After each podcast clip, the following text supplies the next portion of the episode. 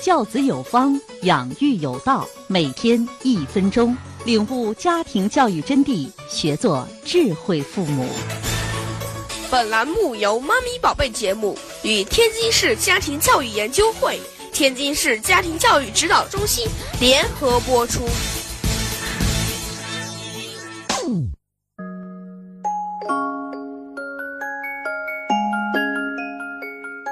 听众朋友们，大家好。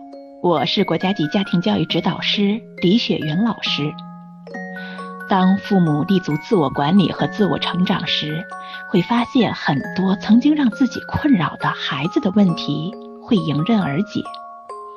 因为孩子的问题是果，父母才是那个因。遗憾的是，很多父母因果倒置，只盯着孩子的表现，而不去关注孩子的感受和需求。真正去解决孩子的问题的途径，不是改变孩子，而是去改变影响和熏陶孩子的榜样、关系和环境。